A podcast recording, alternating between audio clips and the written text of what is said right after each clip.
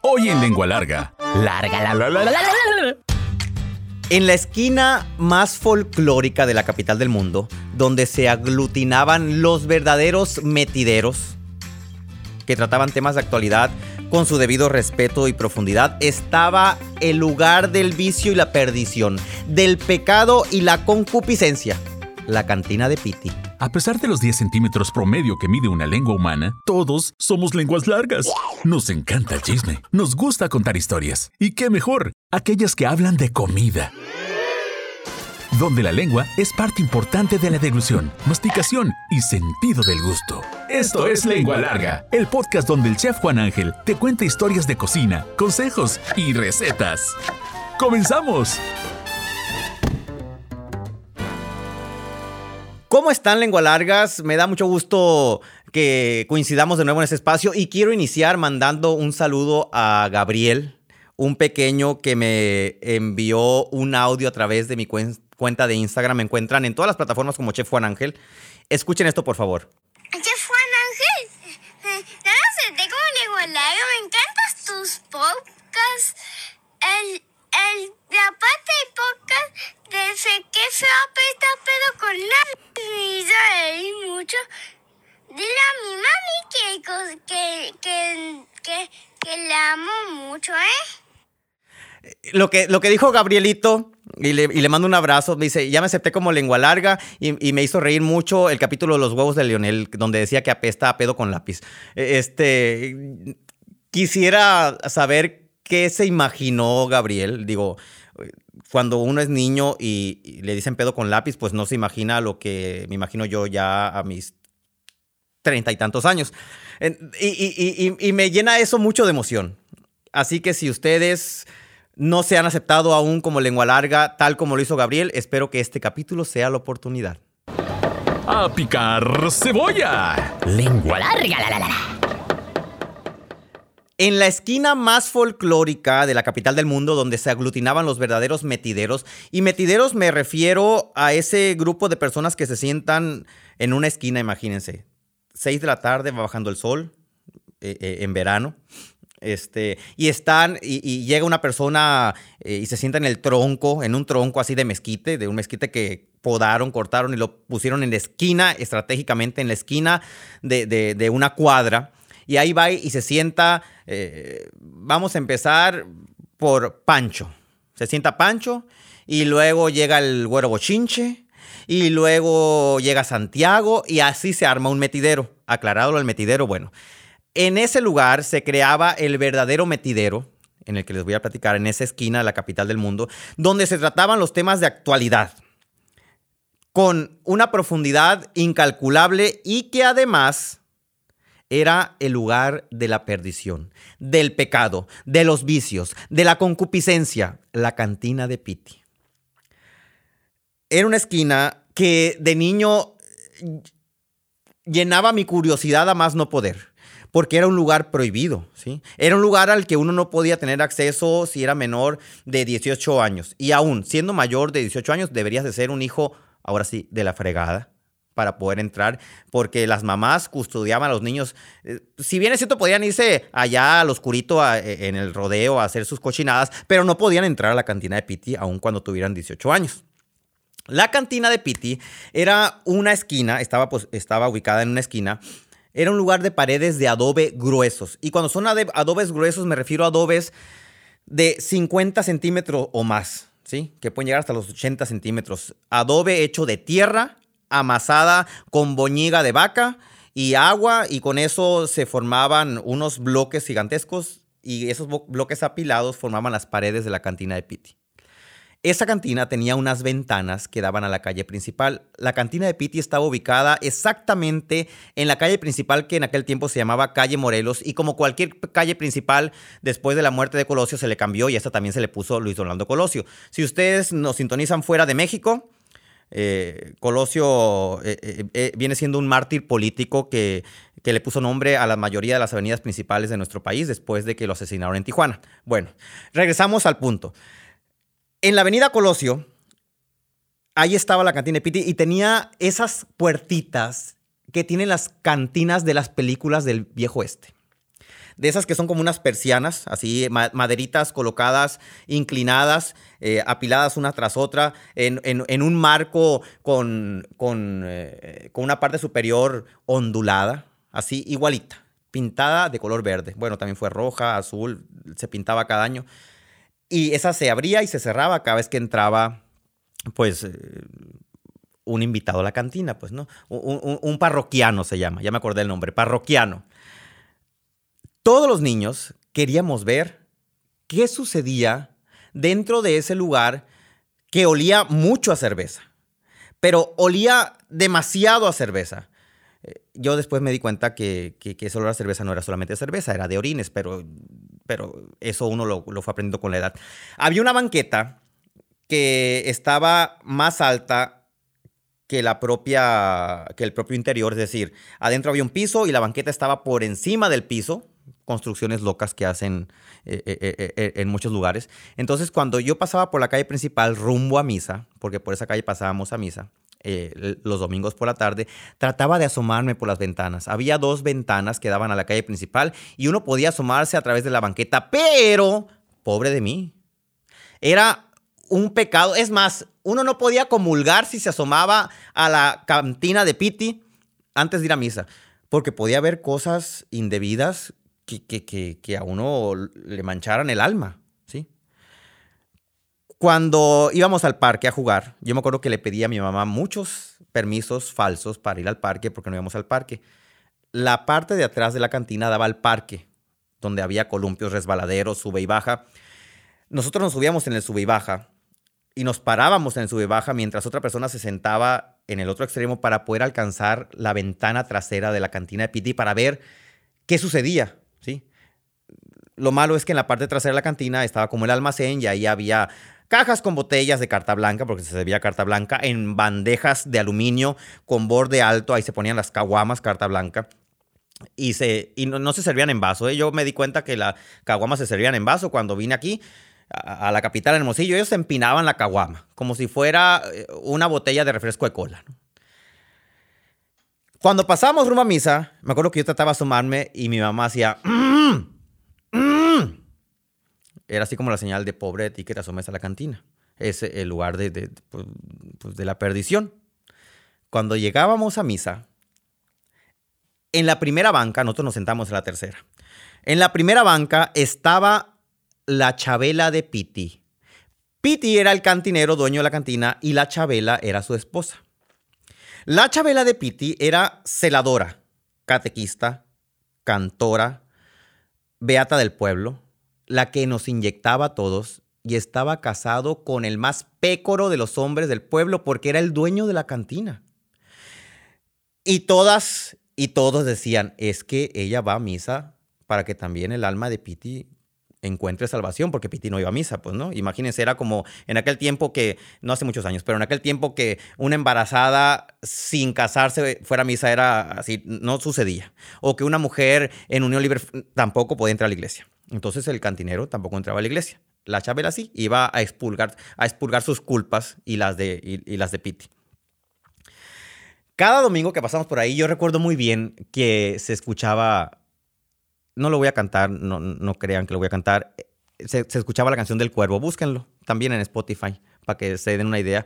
Eh, con los alegres de la sierra, si mal no recuerdo. Y, y, ahí aprendí la canción del cuervo con tantas plumas, no se pudo tener, ay, ay, ay, ay, ay. Ahí fue como la primera vez que la escuché y sentí esa canción como parte de nuestro folclore. Por, por eso dije la, la, la, la esquina más folclórica. Cuando en alguna ocasión me enfermé de la garganta y quien fue a ponerme la inyección y llegó con su charolita de aluminio con una tapa sostenida por unas bisagras, ¿sí? Y, dentro la jeringa, así, jeringa este, reutilizable de las que servían, se hervían para, eh, para esterilizarse, fue la Chabela Piti. Me acuerdo que llegó a la casa y dice, te van a inyectar. Yo sentí apagado el miedo a la inyección, por la curiosidad que sentía de preguntarle qué había dentro de la cantina. Y dije, pues la Chabela de Piti debe saber qué hay dentro de la, cantina, de la cantina porque Piti es su esposo. Piti era un señor bajito, regordete, y con regordete quiero decir, ah, cuando yo digo regordete, le atribuyo eh, simpatía, empatía, eh, cariño de la gente. ¿Sí me? Una persona regordete es una persona abrazable, vamos a decirle así. Muy simpático, que, que, que por, por, por conclusión todo el mundo quería.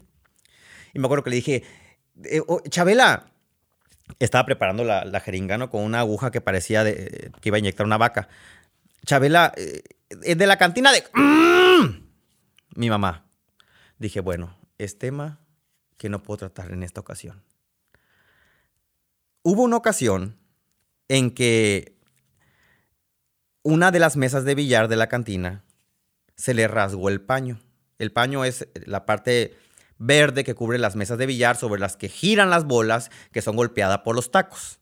Me escuché muy experto, pero no sé hacer nada de eso. Yo me lo aprendí en ese momento porque le habló a mi papá. Mi papá es carpintero y le habló para que reparara el paño que se había roto. Imagínense, si con el taco, que es la parte con la que se empujan las bolas, usted se recarga sobre el paño, que es una tela estirada sobre la madera, se rompe con una facilidad inimaginable porque está estirada y aparte estirada vieja y podrida.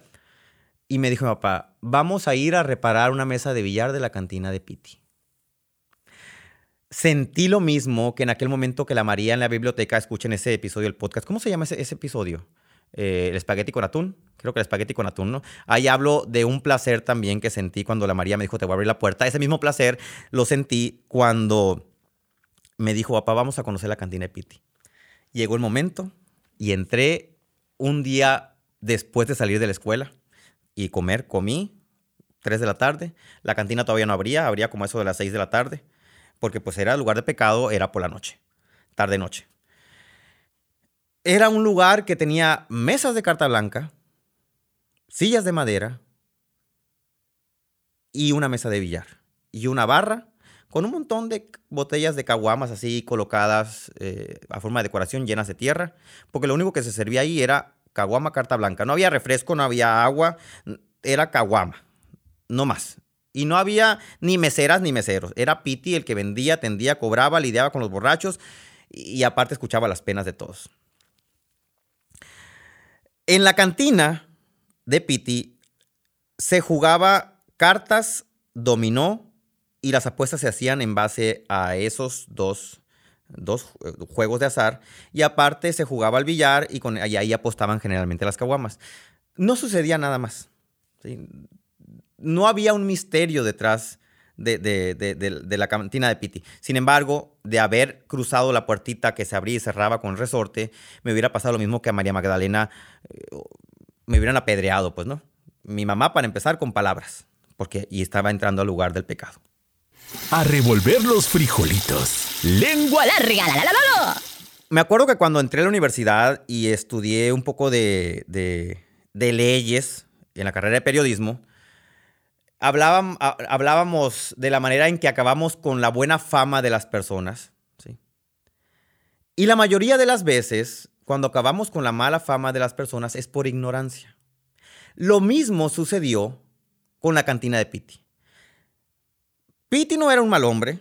Quienes entraban ahí tampoco eran eh, ni asesinos, ni narcotraficantes, ni ladrones. Y, lo digo con una seguridad porque hice un escáner histórico con mi papá de quienes entraban en esa cantina y eran personajes que les gustaba echarse sus cervezas, sus chelas. Saludos para que nos escuchan en el centro del país. Este, su cervecita. ¿sí?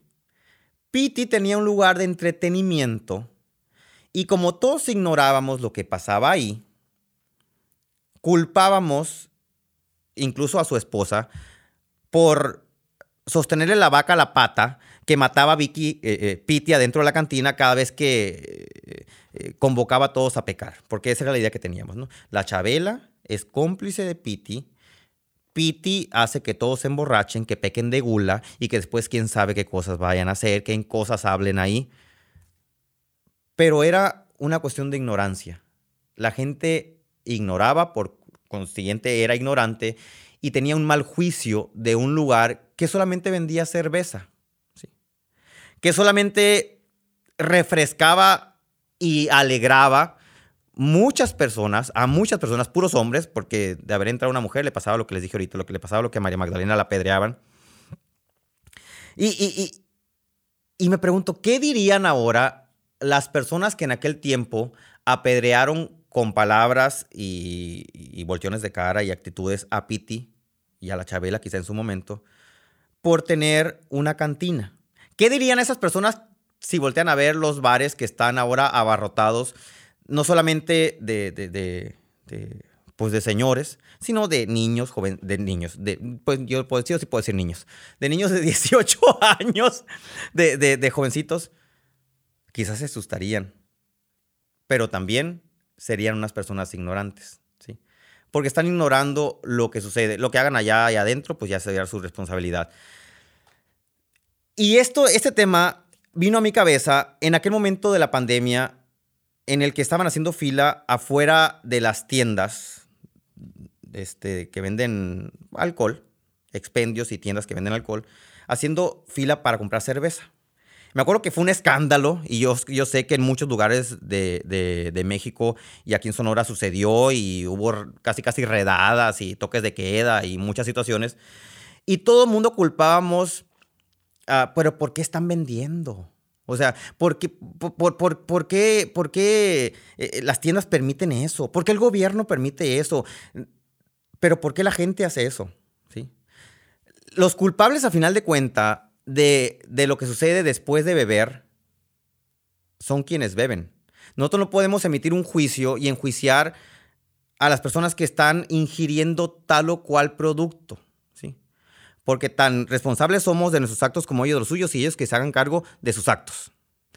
Ahora, ahora, abundando en la parte de quienes iban a hacer fila cuando estaba la pandemia y compraban cerveza, yo nunca pensé en condenar a los que hacían fila, ni pensé en condenar a los que vendían cerveza, ni pensé en condenar a las autoridades. Yo siempre pensaba en esto que les voy a contar a continuación. Échale queso. Lengua larga. En el episodio de hoy no hay receta. Bueno, sí hay receta, pero es receta como de doctor. Va a haber una serie de, de, consejos y tips para que salgamos un poco de esa ignorancia que nos provoca eh, el alcohol y todo lo que sucede alrededor. Y empecé contando una historia de, de la capital del mundo, de mi pueblo, de mi pueblo, donde Piti era asumido como, como un hombre, era asumido, él no, lo asumían como, o, o, lo hacían ver como un hombre que incitaba al pecado. Han pasado los años y después eh, estuvimos criticando eh, este, a los negocios que vendían alcohol o a quienes iban y hacían fila o al gobierno que permitía o no permitía. Pero en aquel momento yo siempre pensaba, cuando sucedió lo del COVID, que todo el mundo cerró, cerró filas alrededor del alcohol. Dije, ¿cuánto cuesta? ¿Cuánto cuesta un 24 de cerveza? Exactamente. Felipe. Felipe, eh, Felipe es el director técnico del podcast. Este, un 24 de cerveza, dije, yo creo que, una oportunidad como esta en la, que está, en la que somos ignorantes, deberíamos de aprovecharla para aprender otras cosas, ¿sí? Y, en aquel momento en mis redes sociales yo siempre estuve diciéndoles, ¿y por qué no, en lugar de hacer fila para comprar cerveza, ¿por qué no mejor no nos compramos una botellita de vino? ¿Cuánto cuesta un 24? 388. Cristo. ¿300, ¿300 qué? 88. Cuesta 388 eh, más o menos un 24 de cerveza. Y yo decía, ¿por qué no usamos el dinero? Según yo iba a alcanzar para dos botellas, no alcanza como para tres botellas de vino. ¿eh? ¿Por qué no usamos es, ese momento este, para explorar y acabar con nuestra ignorancia y explorar otros sabores y otros aromas? Hasta allá llegó toda mi historia y toda mi conclusión de hechos hasta ese punto. La ignorancia se abate conociendo las cosas, explorándolas, probándolas. En Sonora somos cerveceros, son cerveceros, yo no soy cervecero.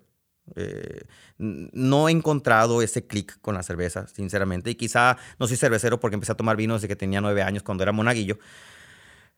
Pero yo siempre los invito a que prueben otra bebida, ¿sí? A que eduquen el paladar con otra bebida que, que no sea la que siempre toman. Si me están escuchando en el DF y toman bacacho, Prueben el bacanora, por ejemplo. Ya es, lo que es a lo que quiero llegar. Ya después abundaremos en el tema del bacanora. El bacanora es un destilado propio que, que se produce solamente en Sonora, en ciertos municipios que tienen la denominación de origen en Sonora. Y que, y que no es nuestra bebida principal. Y por consiguiente no apoyamos a ese mundo, ¿sí? Que son los productores, pequeños productores de bacanora que tienen un trabajo y que le echan ganas para sacar adelante una bebida que tiene toda la identidad de nuestro estado. ¿Por qué no la probamos? Porque la ignoramos, ¿sí? ¿Y por qué la ignoramos? Porque no la conocemos. ¿Y por qué nos da miedo? Porque se nos hace muy fuerte, pero porque no sabemos tomarla. Yo estoy seguro que si ustedes fueron a la cantina de Piti, si alguien de, la que, de los que fue a la cantina de Piti me está escuchando, y probó la cerveza por primera vez, no le supo a gloria. Cuando mordió por primera vez un limón de niño, no le supo a gloria. Cuando le echó el primer trago un tequila tampoco. Es más, cuando pusieron por primera vez aceite de oliva en una ensalada, se les hizo hasta hediondo. ¿sí? Y todo eso tiene que ver con la ignorancia. La misma ignorancia que hizo sentir culpable a Piti y a la Chabela de Piti. ¿Cómo se combate esa ignorancia? Muy fácil. Aprendiendo a tomar las cosas y aprendiendo a consumirlas. Y para eso les voy a dar un ejemplo que siempre pongo. Cuando aprendimos a andar en bicicleta, las primeras veces siempre nos dimos de guamazos. Nos partimos la cabeza, nos raspamos las rodillas, nos, nos quedamos sin nariz o sin barbilla, los codos nos los desangramos. Y eso sucedió en las primeras ocasiones. Pero ¿qué pasó después?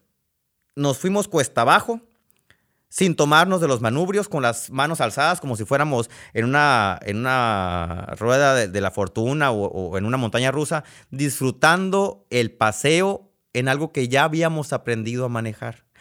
Lo mismo sucede con la comida y con las bebidas en este caso, que es el tema de hoy. Tenemos que aprender a manejarlas con la lengua, con el paladar y asociarlas con cosas que ya hemos probado. Si probamos vino por primera vez, yo estoy seguro que a alguien mínimo le va a saber a pasa o a uva pasa. Si fuma, va a tener una relación con el tabaco. Si ha probado fresas, quizá le sepa fresas. Si, si ha estado en un lugar donde tienen una cocina de, de cedro o de pino, les, les va a relacionar con ese recuerdo de la madera. ¿sí? Y, e- y es ahí donde pasamos de la ignorancia a disfrutar cosas que no conocemos. Entonces la receta y la tarea de hoy es buscar cosas que no conozcamos y voy a ser mu- muy preciso, alcohólicas que no conozcamos para que aprenda. No estoy, no estoy motivando al alcoholismo, ¿eh?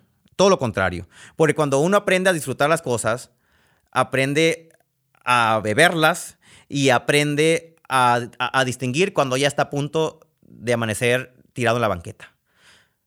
Y todo eso es combatiendo la ignorancia. Entonces, así como eh, yo, espero que no sean de las personas en este momento que hubieran criticado a Piti por vender alcohol.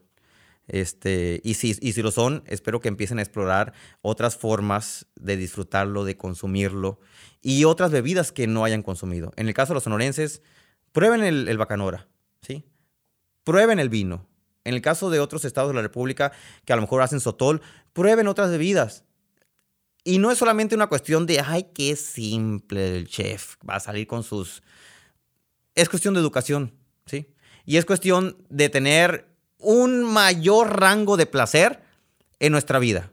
Porque cuando quitamos a la ignorancia, se abren muchas ventanas y entran más posibilidades de que disfrutemos y de que seamos felices.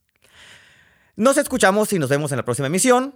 Creo que ya me pasé del, de- de- de- del tiempo, pero si se van a echar una bebida, en Sonora échense un bacanora a mi salud. Y si lo van a hacer en otra parte, prueben una que no hayan probado nunca y empiecen a explorar nuevas posibilidades que acaben con la ignorancia de su vida.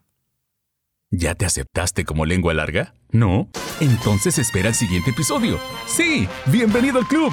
Sigue al chef Juan Ángel en Facebook, Instagram, YouTube, Twitter, OnlyFans. Uy, no, eso no. Busca recetas, cocina con él e interactúa. Búscalo en todas las plataformas como Chef Juan Ángel. Afila la lengua larga para el siguiente episodio. ¡Adiós!